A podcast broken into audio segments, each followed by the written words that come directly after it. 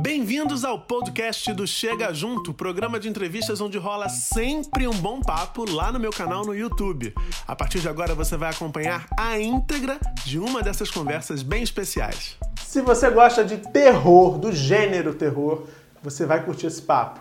O meu convidado tem um canal chamado Hora do Terror desde 2014, 2015. Tem mais de 133 mil inscritos por lá e fala sobre tudo: cinema, jogos, livros e também está migrando para o podcast. Aliás, ele começou essa história toda no podcast. A gente vai conhecer essa história melhor nessa semana, porque quem chega junto é o Nando Ticon. Olá, querido. Prazerzaço estar aqui. aqui. Obrigado você pelo convite. Você fala, imagina, obrigado você por ter vindo. Você fala logo no vídeo de apresentação do teu canal que a gente precisa falar sério sobre o terror. Você acha que esse é um gênero meio menosprezado pela crítica de cinema? Eu acredito que nos anos recentes, né, ele foi ganhando um ar um pouco mais artístico, um pouco mais de receptividade em grandes festivais, né? Existe muito experimentalismo, né? Mas na época que eu comecei, lá para 2014, 2015, é, a, gente não tinha tanto, assim, né? Era, assim, realmente um gênero considerado uma subprodução, às vezes, né? É uma coisa de nicho, uma coisa é, grosseira, meio pornográfica, às vezes, né? Porque você... Né, era um formato feito para chocar, às vezes. Vários filmes tentam fazer isso. Ou ser extremamente engraçado, galhofa. Então, para o gênero de terror se tornar realmente é, ser reconhecido de forma artística, levou-se, né, e vem se amadurecendo ao longo dos anos. E ainda bem que a gente pode tratar ele dessa forma lá no canal. Pois é, quando você começou a falar e falou dessa coisa da galhofa, do pornográfico, eu fiquei pensando naqueles clássicos. Clássicos, pelo menos nos anos 80, foi a época que eu cresci. Né? Uhum. Quando você fala de Sexta-feira 13, por exemplo, tinha sempre um casal transando e o Jason ia chegar e ia matar todo mundo. Enfim, tem outros, outros clássicos também que bebem nessa fonte e seguem meio que uma fórmula. Qual foi, na tua, na tua visão e de acordo com a tua análise, o ponto de virada para dar uma amadurecida no gênero e a gente sair dessas fórmulas prontas? Ainda persiste, a gente vai persiste, falar dela. Persiste, com certeza. É.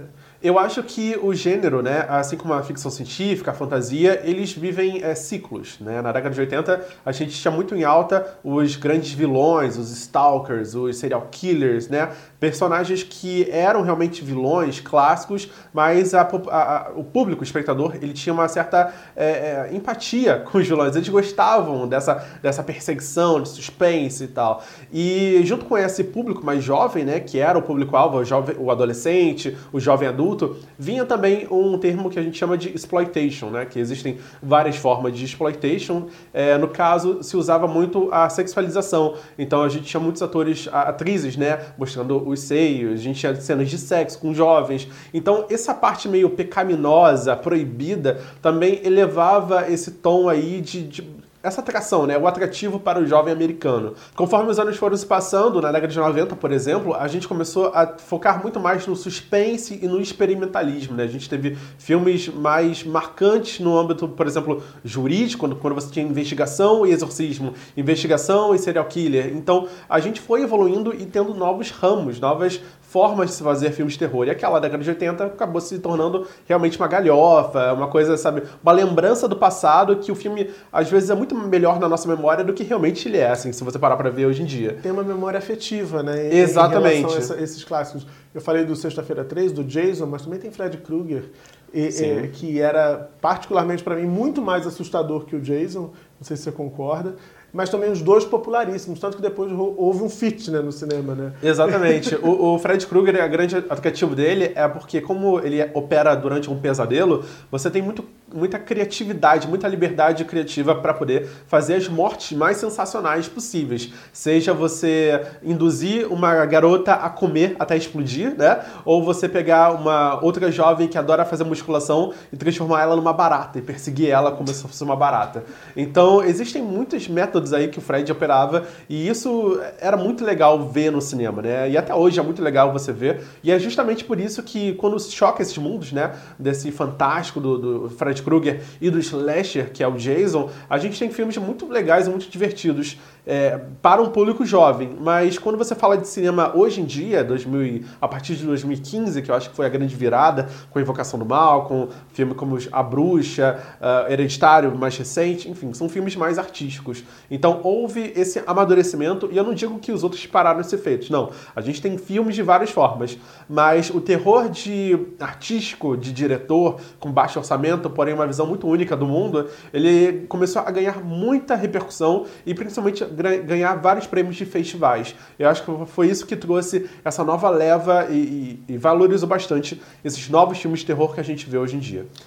Você acha que esse, esses que a gente está tá citando aqui, aí falamos do Jason, do Fred, mas eu também lembro do boneco do brinquedo assassino, que continua Chuck, aí, sim. o Chuck. Uh, Poltergeist também foi outro fenômeno lá nos anos 80. Esses filmes, eles fariam sucesso, seriam a febre que foram naquela época hoje em dia? Você acha que tem... Por que, que eu estou te perguntando isso, Nando? Porque eu tenho a impressão de que hoje é tanta oferta de, de, de conteúdo, é tanta oferta de notícia, que eu não sei se esses filmes que lidam quase com, com, com lúdico, né? Porque tem uma abordagem lúdica no Jason, por exemplo, o Chuck nem se fala. Eu não sei se eles colariam a ponto de assustar de fato a molecada de hoje em dia, como assustavam a, a, a galera da nossa época, da época do diretor que é até um pouquinho mais velho, enfim. eu não sei, eu não bullying com o diretor. É. Eu não sei se, se colaria com essa molecada. O que, que, você, que você acha disso? É, não só colaria, como cola, assim. Os vídeos mais vistos no meu canal são dedicados ao Jason, por exemplo, né? Tem um vídeo de Mas mais... Será que é a molecada ou é a galera da dois, Mais de 2 milhões e meio de visualizações quase, um vídeo meu, só sobre o Jason. Então, com certeza, é a molecada. Eu acho que a garotada nunca parou de descobrir o Jason, descobrir o Fred Krueger. Eles se tornaram eles se transformaram, na verdade, né? E acho grande, a grande fama do Jason hoje em dia é por causa que em 2015 e 2016 houve o jogo online do Jason, onde um dos jogadores se veste do Jason, e pode ser um dos vários Jasons dos filmes, e os outros quatro jogadores são é, jovens no acampamento tentando sobreviver e fugir do acampamento.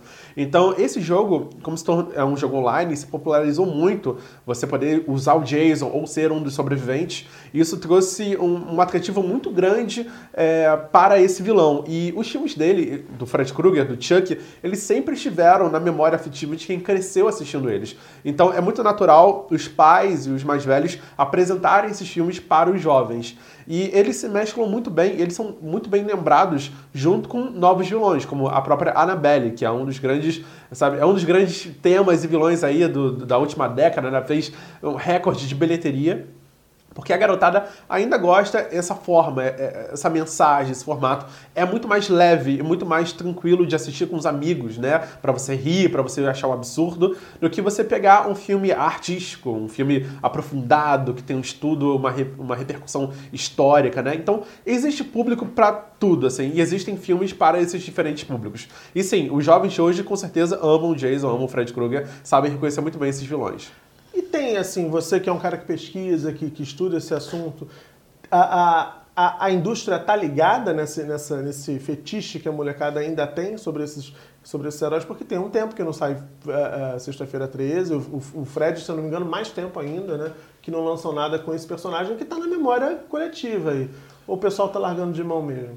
Eu acho que o grande problema dessas grandes franquias é que existe muita batalha judicial com algumas delas que tira elas de circulação. Por exemplo, o próprio Jason, né? É, o jogo parou de ganhar atualizações por causa de um, uma disputa de di direito autoral entre as distribuidoras e o criador do personagem. Então, até hoje, isso impede o lançamento de novos filmes, apesar deles sempre estarem sendo feitos, né? O Hellraiser, que é uma grande franquia do terror também, ele demorou muito tempo para você fazer ele funcionar. O, o exemplo mais recente de maior sucesso é o Halloween, né? O Michael Myers, ele foi lançado um filme no final do ano passado e já tem mais dois filmes para essa nova trilogia, foram lançados agora, é, foram anunciados agora, um para 2020, 2020 e 2021, acredito que são esses anos. É com a Jamie Lee Curtis ainda? De novo, de novo com a Jamie Lee Curtis, com, fazendo a continuação do filme original 40 anos depois, né? De 1981, se eu não me engano. Ah, desculpa, 79. Então, realmente é, é, são casos e casos. Eu acho que o grande desafio da, da indústria do cinema é criar novos vilões. Esse realmente você, sabe, é, você criar novos ícones, né? Você se desprender e trazer um novo clássico. Esse é o maior desafio não só para o terror, mas para qualquer outro gênero que vive esses seus grandes momentos, né? Qual é, o, qual é a grande ficção científica que não vai ser Star Wars? Qual vai ser a grande fantasia que não vai ser O Senhor dos Anéis, né? Qual é o próximo, sabe, Game of Thrones? Então, eu acho que o terror também vive muito isso. A única vantagem do terror é que ele é muito mais barato de fazer. Então, se você criar um vilão e matar algumas pessoas com efeitos práticos, você não precisa de uma computação gráfica incrível, não precisa de seres fantásticos. Você consegue fazer uma coisa com muito baixo orçamento, um milhão de dólares, você faz um filme incrível que chama muita atenção e vende muito. E o terror sempre vai dar lucro. Esse é o que é a grande mágica do cinema, assim, do, do mercado americano. Todos os filmes de terror que são produzidos por Hollywood deram lucro, nenhum falhou. Então, até o filme que você menos gostar, tipo A Freira, que custou eu não sei quantos milhões de dólares, ele retornou o triplo na, Só, só no primeiro crítica negativa da no primeiro fim de semana. Porque o fã de terror tem isso. Não importa se o filme é ruim, a gente quer ver. Sabe? O filme pode ser horrível. E, e se alguém falar pra mim que tal filme é ruim, eu vou querer ver pra ver se é ruim mesmo, Pra sabe? ver o quão ruim é. Exatamente. Essa é a grande graça, essa é a grande galhofa. É quase uma piada mesmo. Mas é porque quem é fã de verdade, cresceu e, e vê e investe bastante nisso, a gente quer estar por dentro até o que, que tá dando errado. E isso faz com que seja um gênero muito divertido se produzir. Eu já participei de algumas produções, assim, colaborei com algumas coisas. E também assistir, porque você acaba, sabe, sempre tendo conversa. Eh, você vai querer falar com outras pessoas, fãs de terror, que o filme é ruim e tentar debater por que, que é ruim, ou se ele é muito difícil de entender, né? Eh, isso é muito legal, assim. Filmes muito ruins para algumas pessoas são muito incríveis para as outras. Então isso também gera uma- um debate muito interessante hoje em dia. É, tem pra todos os gostos, né? E a gente está falando desses, desses clássicos lá dos anos 80, dos anos 90. A gente falou aqui do, do Jason, falou do Fred Krueger, falou do, do Mike Myers, do, do, do Halloween. Enfim, Poltergeist já citou também aqui. Mas tem um, um outro que é, que é muito interessante, que é o Exorcista, que é até anterior, que foi um... um- eu, pe- pelo menos assim, você pode me corrigir, claro. Eu acho que foi um grande filme, talvez o primeiro filme ah, ah, no final do, do- do- da segunda metade lá do, século passado, que chamou todo mundo para o cinema e é um filme que fez muito sucesso no cinema, fez muito sucesso na televisão. Anos depois lançaram uma outra versão com, com cenas inéditas cortadas inicialmente pelo diretor. Como é que você analisa esse fenômeno do exorcista? Porque até hoje, por que, que eu estou trazendo ele aqui? Aham. Porque até hoje, quando a gente fala na Annabelle, a gente fala de invocação do mal, você tem uma, uma, uma, uma influência direta, me parece, desse, desse, desse clássico lá do exorcista. Né? É, o Exorcista, ele marcou muito a geração que ele foi exibido, né? As pessoas nunca viram nada parecido, pelo menos não nessa intensidade, nessa coisa explícita, porque não se existia base de censura para um exorcismo católico, sabe? Esse que é a grande verdade. Você não ia saber qual o limite do que você conseguia fazer e mostrar, então eles apelaram para tudo e fizeram tudo, desde é, luzes coloridas vindas do chão, as maquiagens, os bonecos, as cenas grosseiras, e é, foi um choque muito grande. Ficou marcado por muito tempo, né, por gerações, essa imagem da menina possuída. E tanto que ele inaugurou esse gênero, né? Tipo assim, ele meio que tornou popular o gênero de exorcismo. Vários outros filmes vieram logo em seguida, tentando copiar ele de várias formas, misturar ele com o tribunal, misturar ele com outros tipos de possessão, misturar ele com outras religiões, né? O exorcismo islâmico, o exorcismo judaico, enfim, trouxe, né, esse debate porque é um tema, a possessão e o fantástico, né? Eu diria o espiritismo, essas coisas fantásticas que fazem muito sucesso. É, assim como a gente teve um, um ciclo grande sobre zumbis, né? Com toda a série Walking Dead fazendo é, muito sucesso e vários outros filmes de zumbi surgindo, começando lá com o Romero, o, o exorcismo em si, ele trouxe esse ciclo, principalmente na década de 90, eu sinto muito isso, que a gente teve muito filme de exorcismo, várias continuações do próprio Exorcista, né? Teve dois prequels do, do Exorcista sendo feitos também, e, e por conflito lá de produções também foram se canibalizando ali para tentar ver quem é que era o novo Exorcista. É, então, eu acho que esses, esses pequenos é, é, pequenas apostas dos estúdios, né? Que eles não sabem o que vai acontecer, são sim é, é, as primeiras produções de grandes gêneros que vão se perpetuando e o desafio hoje em dia é como a gente reaproveita isso, como a gente traz isso de novo, como a gente vai lançar um filme de exorcismo hoje que faça sucesso e seja significante para um público jovem. Então o Annabelle veio atrás disso, né? Invocação do Mal, a franquia Invocação do Mal. A gente não está lidando mais com exorcismo, a gente está lidando com um casal de exorcistas, de demologia, sensitivo, que vai lidar com vários casos, que pode ser exorcismo, mas pode ser também outros tipos de posição. Então a gente vai abrir o leque e montar uma franquia de sucesso com um boneco, com várias coisas que a ga- garotada adora. Então eu acho que para a época que foi lançado o Exorcista, o Exorcista é, marcou demais, né? Ele sensacionalizou o exorcismo católico. Não, não- o exorcismo não é assim, tipo, Todo é- mundo ficou achando é, que era não isso, é né? assim. Todo mundo achava que era e não, tipo, não é, tem nada a ver. É, eu li o livro O Exorcista, que foi baseado no filme, e li também Exorcismo, que é o livro jornalístico que foi baseado no livro romance, né? Então você vê a clara diferença que realmente pro cinema você tem que expandir, aumentar muito, botar um conflito, um drama pessoal. É espetáculo, É né? espetáculo, né? Então, a, muita gente confunde disso, principalmente a garotada, confunde o que, que é realmente essas cenas de terror. E tá tudo bem, sabe? O importante é você se divertir nessa idade, é se divertir, questionar e dialogar com os seus amigos. Consegue lembrar, assim, qual foi o primeiro filme que você assistiu? Quantos anos você tinha?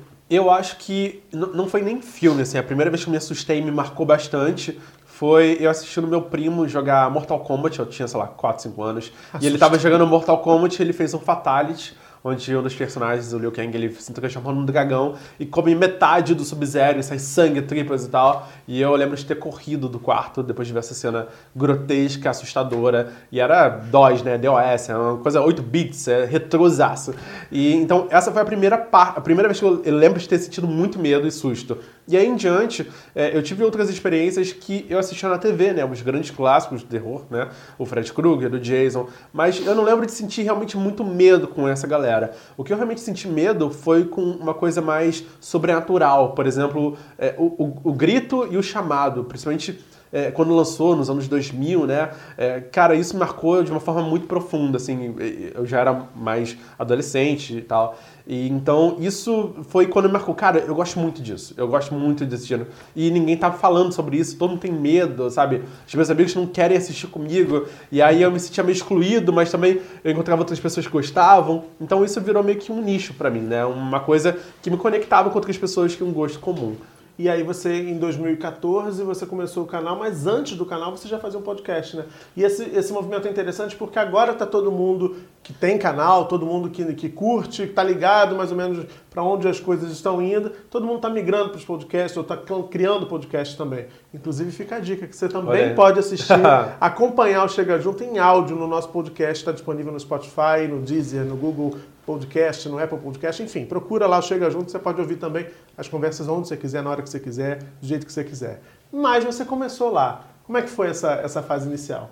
É, eu acho que junto com milhares de pessoas, né, começaram realmente a ouvir podcast em 2009, 2008, a gente foi, sabe, crescendo e, e quando a gente estava na faculdade, a gente também ouvia muito, se debatia muito os grandes podcasts, né, que a gente ouvia, é, principalmente o Nerdcast, que era o que bombava na época. É, então a gente queria muito fazer parte daquilo porque era uma forma de se expressar diferente de qualquer coisa. Era mais fácil de produzir do que um vídeo para o YouTube, né, a gente tinha um pouco mais de liberdade e também era um formato mais interessante interessante do que o blog na época para mim, porque eu podia acompanhar as pessoas onde elas fossem, né? Eu acho que essa é a grande vantagem do podcast. A pessoa discuta enquanto tá lavando a louça, tá fazendo uma comida, tá na fila do banco, tá no ônibus, indo pro trabalho, voltando da escola. Então, esse era um formato que me acompanhava no dia a dia, e eu falei, caramba, eu quero fazer isso, sabe? É uma forma muito legal que eu consumo bastante e eu acho que outras pessoas iam gostar bastante também. Então, o podcast pra gente foi, tipo assim, pra mim, que editava e gravava, mas todo mundo que me ajudou a gravar e participou dos episódios, a gente aprendeu muito a criar conteúdo ali, né? E isso amadureceu naturalmente para o YouTube depois. Que foi em 2014, 2015. Exatamente. E aí você começou, e o que, que você percebeu quando você chegou no YouTube falando desse assunto? Já, tinham, eh, já existiam outros canais também com essa com essa temática ou você sacou que você estava ali desbravando um terreno meio novo? É, os canais que falam especificamente do gênero terror, eles são poucos aqui no Brasil. Digo poucos no sentido de que eles levaram adiante, eles se profissionalizaram, eles mantiveram a produção ao longo dos anos, porque muita gente surgiu e muita gente, sabe, foi deixando de criar conteúdo também. É, mas conforme o mercado, né, o audiovisual, o YouTube, ele, ele foi amadurecendo junto. Todo mundo que começou naquela época não sabia como a plataforma funcionava, né? O que que dá certo você fazer vídeo longo, vídeo curto, você é, postar todo dia. Exatamente. E aí a gente fala de, de terror, é um conteúdo sensível, né? Você não vai poder mostrar uma violência gráfica num vídeo assim, disponível publicamente, né? Você não vai poder botar cenas muito pesadas também, porque o público-alvo ele é um pouco um público mais acessível, mais infantil às vezes. Então depende do seu público, né? Depende do que, que tipo de conteúdo você quer falar, mesmo sendo de um nicho. Então esse para mim foi o maior baque, né? Porque no podcast a gente estava livre para fazer o que quiser, não, não tinha imagem, então a gente podia botar os sons, podia ter duração que quisesse, interação com os usuários, com os ouvintes e tal. E no YouTube não era assim. No YouTube, para você é, realmente atingir uma audiência, atingir as pessoas, é, ser encontrado né, pelas pessoas que buscam esse tipo de conteúdo, você tem todo um trabalho um pouco mais sensível, um trabalho que demora um tempo para você se acostumar e a pegar o jeito. Então, essa, essa mudança brusca foi o que foi o desafio pra gente, mas ao mesmo tempo trouxe ótimos frutos, né? Porque a gente atingiu uma galera que não ouvia podcast, mas assistia o YouTube, né? Então, foi bem legal. E como é que você construiu essa relação com essa audiência? Eu imagino que você tenha é, é, reunido, lá são 130 e tantos, mais de 133 mil é, inscritos no canal, gente fissurada por terror também, né? Como é que essa, que essa galera responde aos teus vídeos? O que, que você vê de mais curioso nessa relação de vocês? É, pelo canal se focar em, no gênero terror, né? A gente fala sobre livro, filmes, jogos, séries. A gente consegue mapear diferentes tipos de público, alvo dentro desse nicho, né? Por exemplo, os jogos, ele realmente é muito mais focado a um público muito novo, né? O, o, jovem adolescente, a criança, às vezes, que adora ver videogame, tem bastante tempo disponível, consegue ver vídeos de uma hora, uma hora e meia de gameplay e tal. Já o filme, né? A gente fala para uma galera um pouco mais velha, que gosta de ir ao cinema, paga o seu próprio ingresso, né? Precisa ter 16, 18 anos para assistir certos filmes. Sim. Então rola um debate muito legal é, quando a gente trata de filmes. Aí, às vezes, a gente faz também curiosidades, né? Que aí já é uma linguagem um pouco mais é, pop, uma linguagem, tipo, trazer curiosidades sobre filmes antigos, mas filmes novos. Então, a gente já aborda uma galera completamente, assim, super abrangente. Tanto a galera super nova, quanto a galera mais velha. E quando a gente fala de livro, nossa, realmente aí é um público focado em quem realmente lê livro. Aqui no Brasil não é muita gente, assim, pelo que a gente percebe, assim, um debate a fundo de livro, apesar de que o YouTube é uma grande plataforma para difundir a leitura leitura e a literatura. E na literatura é a base do terror que a gente conhece hoje em dia, né? Todos os filmes, grandes, os clássicos, os vilões, tudo isso foi baseado em histórias que foram escritas ao longo do século XIX, século XX. Então é muito importante para a gente também falar sobre livros de terror, porque é onde começa muito a maioria dessas histórias. E é um público também focado em livro, não é completamente diferente do público que consome as outras áreas. E aí a gente tem um ponto até comum, porque eu vi que você levou no seu canal um cara que teve aqui também, que é o Rafael Montes. Ah, maravilhoso. É um talento, um escritor brasileiro. Se você não viu esse papo, tá aqui também em cima agora o link. Uh, e o Rafael é um cara que está fazendo, o, está cruzando esse caminho, né? Ele escreve livros de muito sucesso, os livros estão quase todos, ou todos, se eu não estou enganado, já vendidos para adaptação cinematográfica que a gente espera que saiam, porque os livros são muito bons e podem então. render filmes maravilhosos, né? E isso também gera uma possibilidade de renovação do gênero, né? Porque o, o Rafael, em cada livro, ele, ele trabalha com terror de uma forma diferente, muito específica e sempre muito surpreendente, né? É, o Rafael ele tem uma qualidade muito grande, não só dentro do gênero de suspense, policial, thriller, terror, mas como ele tem uma técnica, uma técnica muito apurada, um jeito de escrever, sabe, muito amadurecido, realmente tem muito reconhecimento, é, e, e, é um parceiro meu, é um amigo meu, que a gente convive, a gente se esbarra em, em eventos e tal, a gente sempre está conversando sobre alguma coisa que está acontecendo, e acho a grande vantagem do Rafael, aproveitando toda essa qualidade, é ele tem essa aproximação muito grande com outras mídias, outras formas de narrativa. Então, assim, ele está produzindo filmes, ele está produzindo roteiros audiovisuais, é, websérie, ele participa de várias coisas que trazem uma bagagem ainda mais é, profunda, né, sobre como contar essas histórias. Então, eu acho o grande segredo hoje em dia, tipo, para quem quer fazer conteúdo de terror, não é só falar do, da, da galera né, que veio antes, né? Não é só a gente é, falar do Jason, falar do Fred Krueger. Eu acho que em 2019 em diante, e eu já tô, faço parte desse movimento, é, a gente se unir para criar nossas histórias também, né? Então, muitos colegas meus de YouTube, é, de internet, participam de é, roteiros de quadrinho, roteiros de livros, né? A gente tem um movimento para a criação de histórias é, originais, não só é, do, do âmbito popular, mas também usando muitos elementos brasileiros. Então, eu acho que o futuro do, do, do, YouTube, do nicho, né? Quando você fala de nicho, é não só falar do que é pop, que eu acho que já também está se tornando uma coisa um pouco saturada, você falar dos super-heróis, você falar do, do, das séries de sucesso, é uma coisa que muita gente começa a criar conteúdo, e aí, às vezes, o que falta para o criador de conteúdo, ou a pessoa que está lá naquele meio por muitos anos, é contar suas próprias histórias. Uma coisa que a gente vê isso muito forte no terror.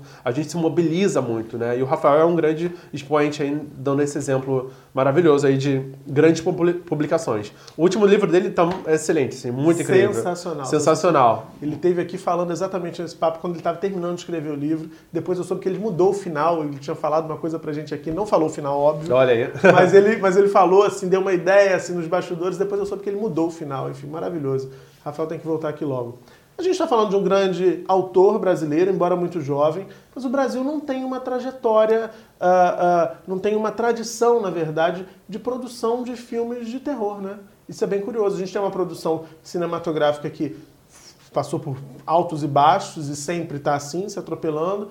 Mas a gente teve muito desenvolvimento na comédia, filmes policiais também grande sucesso, dramas, mas no terror a gente nunca navegou muito por essa praia, né? Não. É, eu acho que existe muito preconceito ainda em relação ao filme nacional. Ou é... será que a nossa vida já é tão aterrorizada que a gente nem se empolga para fazer filme de terror? Eu acho que, eu acho que também até um pouco. A gente está tão anestesiado com tanta atrocidade que a gente vê no dia a dia que o filme de terror bobo não vai faz... ser bobagem. Exatamente, não vai fazer efeito nenhum. É, mas falando de nicho de, de produção audiovisual, eu acho que assim, no geral, vamos lá eu acho que existe um certo preconceito com o filme brasileiro, né? O cinema nacional. Apesar da gente ter vários expoentes, vários filmes clássicos aí que chamam muita atenção e ganham prêmios no mundo todo.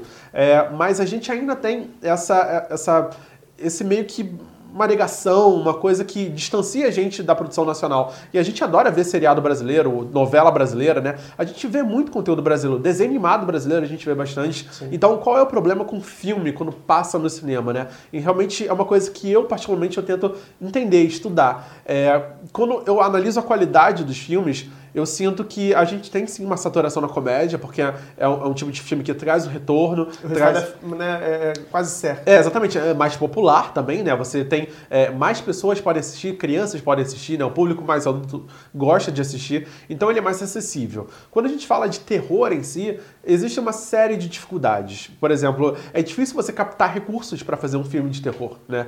Você são pouquíssimas as empresas que se, é, se prestam a apoiar um filme, né? Você utilizar as leis de incentivo para apoiar um filme de terror em si. São poucas as que estão é, surgiram e agora a gente está lutando cada vez mais.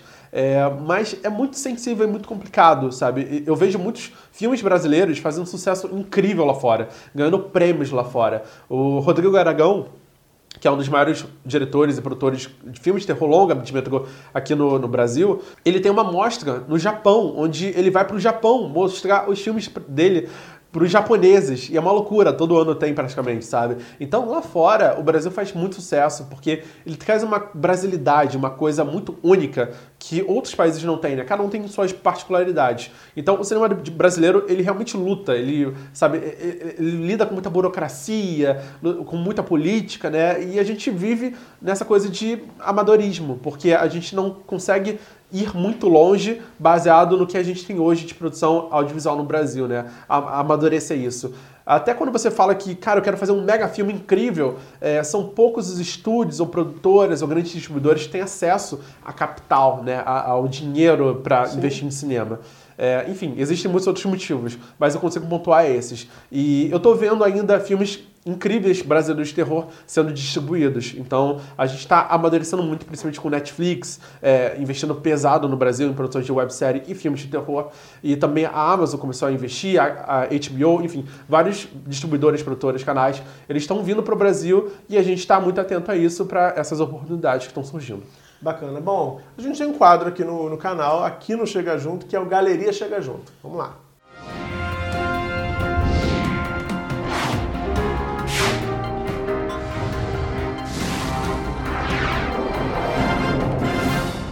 Como eu tenho um convidado especializado em terror, nós vamos falar de filmes de terror.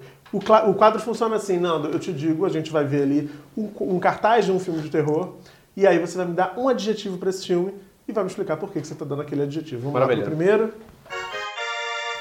O Iluminado. É um clássico, né? Um clássico não só de filme, mas também do livro, né? A gente tem, assim, uma memória afetiva muito grande é, para quem leu o livro, né? A gente imaginava de uma forma e geralmente a pessoa faz o contrário, vê o filme primeiro, depois vai correndo ler o livro. Uhum. O Iluminado, ele marcou muitas, muitas gerações, né? Porque ele tem símbolos, imagens e cenas muito marcantes que viraram meme, né? Por muito... memezinhos. É, vários memes, assim, Here's Johnny e a perseguição do, Machado e o próprio tema do Iluminado, né? A gente vai ter uma continuação, que é o Doutor Sono, né? Já tem trailer e tal. Então tá todo mundo muito animado para as produções do Stephen King, né? Tudo que é livro do Stephen King vira série ou vira filme. Então, cara. Não tem como a gente falar de terror sem falar dele, inclusive. Não, com certeza. Ele é uma base, assim. Ele é uma base que a gente importa muito, né? Tipo, se você vê muita gente produzindo terror hoje em dia, é porque essa pessoa em algum momento foi muito fã do Stephen King e utiliza alguns dos elementos dele para fazer terror aqui no Brasil também. Vamos lá? Jogos Mortais, Nando. Jogos Mortais? Intrigante. Acho que essa é a palavra, né? Porque o primeiro filme é maravilhoso, é um filme de baixíssimo orçamento, um dos primeiros filmes aí do James Wan, né? Onde quando ele não era ninguém, junto com o roteirista que faz um dos personagens durante o filme, né? Eles conseguiram fazer esse blockbuster que intrigou todo mundo, um suspense de muito alto nível, né? E aí quando eles foram pra, quando é, pediram para fazer um segundo, né? Eles realmente conseguiram expandir, né? Trazer mais personagens e conseguir amarrar mais coisa. E aí em diante virou uma franquia muito maluca, aí com qualidade muito duvidosa, mas que continuou fazendo muito dinheiro, né? Pois é, continua rendendo aí. Vamos lá para o último. Brinquedo Assassino. Divertido, nossa, os primeiros. Você é fã do Chuck? Eu sou muito fã do Chuck. Os, os, três primeiros filmes, né? Porque a partir da noiva de Chuck, que é o quarto filme, ele virou muito galhofa, ele abraçou a comédia. Ele, assim, fez uma coisa tosca, idiota, mas com muito sangue. Então ele realmente abraçou uma coisa muito mais cômica, que trouxe um público completamente diferente. Existe sim essa divisão entre públicos, né? Que a galera gosta mais do Chuck terrorzão, com susto, com medo, Chuck pegando fogo e aquelas cenas bizarras. E o Chuck cômico, né? Todo costurado, com a esposa ali, com o filho do Chuck e tal. Então isso é muito legal. E o novo filme veio trazer toda essa discussão de volta, né? Que vai estrear agora em agosto. Bom, e hoje é quinta-feira, vou emendar logo no outro quadro para a gente encerrar esse papo aqui, que é o TBT.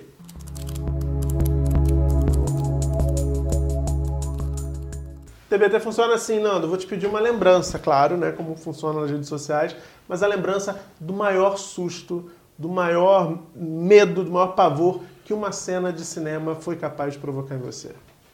Eu acho que Invocação do Mal tem algumas cenas muito perturbadoras, mas a, a que mais marcou de verdade foi eh, no filme A Profecia, que eu acho que não é um susto, não é um medo, não é um susto, é um medo. Assim, a gente fica em pânico, a gente fica apreensivo. Então, A Profecia é um filme que conta a história de, de um casal de americanos que cuida do anticristo, né? Uma criancinha que vai causar o fim do mundo. E tem toda a igreja católica, né? As pessoas tentando matar essa criança, que ele vai ser o anticristo falhando miseravelmente. Então, é, esse filme tem algumas cenas muito icônicas que me chocaram muito quando eu era muito pequeno. Então, uma cena até que eu comentei aqui nos bastidores antes era é, uma cena onde uma pessoa é decapitada por uma chapa de vidro, né? E quando a cabeça dela é cortada, a cabeça rola, como se fosse uma bola de futebol.